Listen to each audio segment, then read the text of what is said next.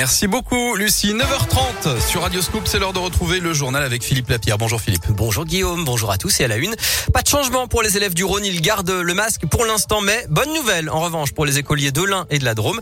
Ils l'ont encore aujourd'hui et demain et pourront l'enlever à partir de lundi. La liste avec 12 nouveaux départements sans masque a été publiée ce matin au journal officiel. Il y en a donc désormais 79 au total en France.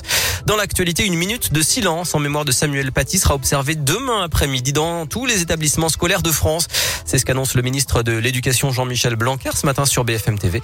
Le prof d'histoire géo, ancien étudiant à Lyon, a été victime du terrorisme il y a tout juste un an.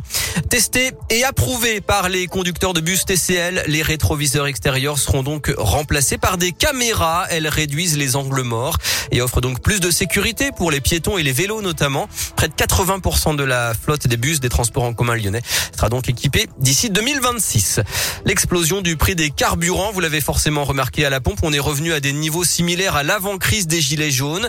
Le gouvernement réfléchit donc à des mesures de protection pour le portefeuille des Français, mais ne veut pas non plus donner de mauvais signal en encourageant les énergies fossiles. Alors l'État doit-il intervenir ou pas?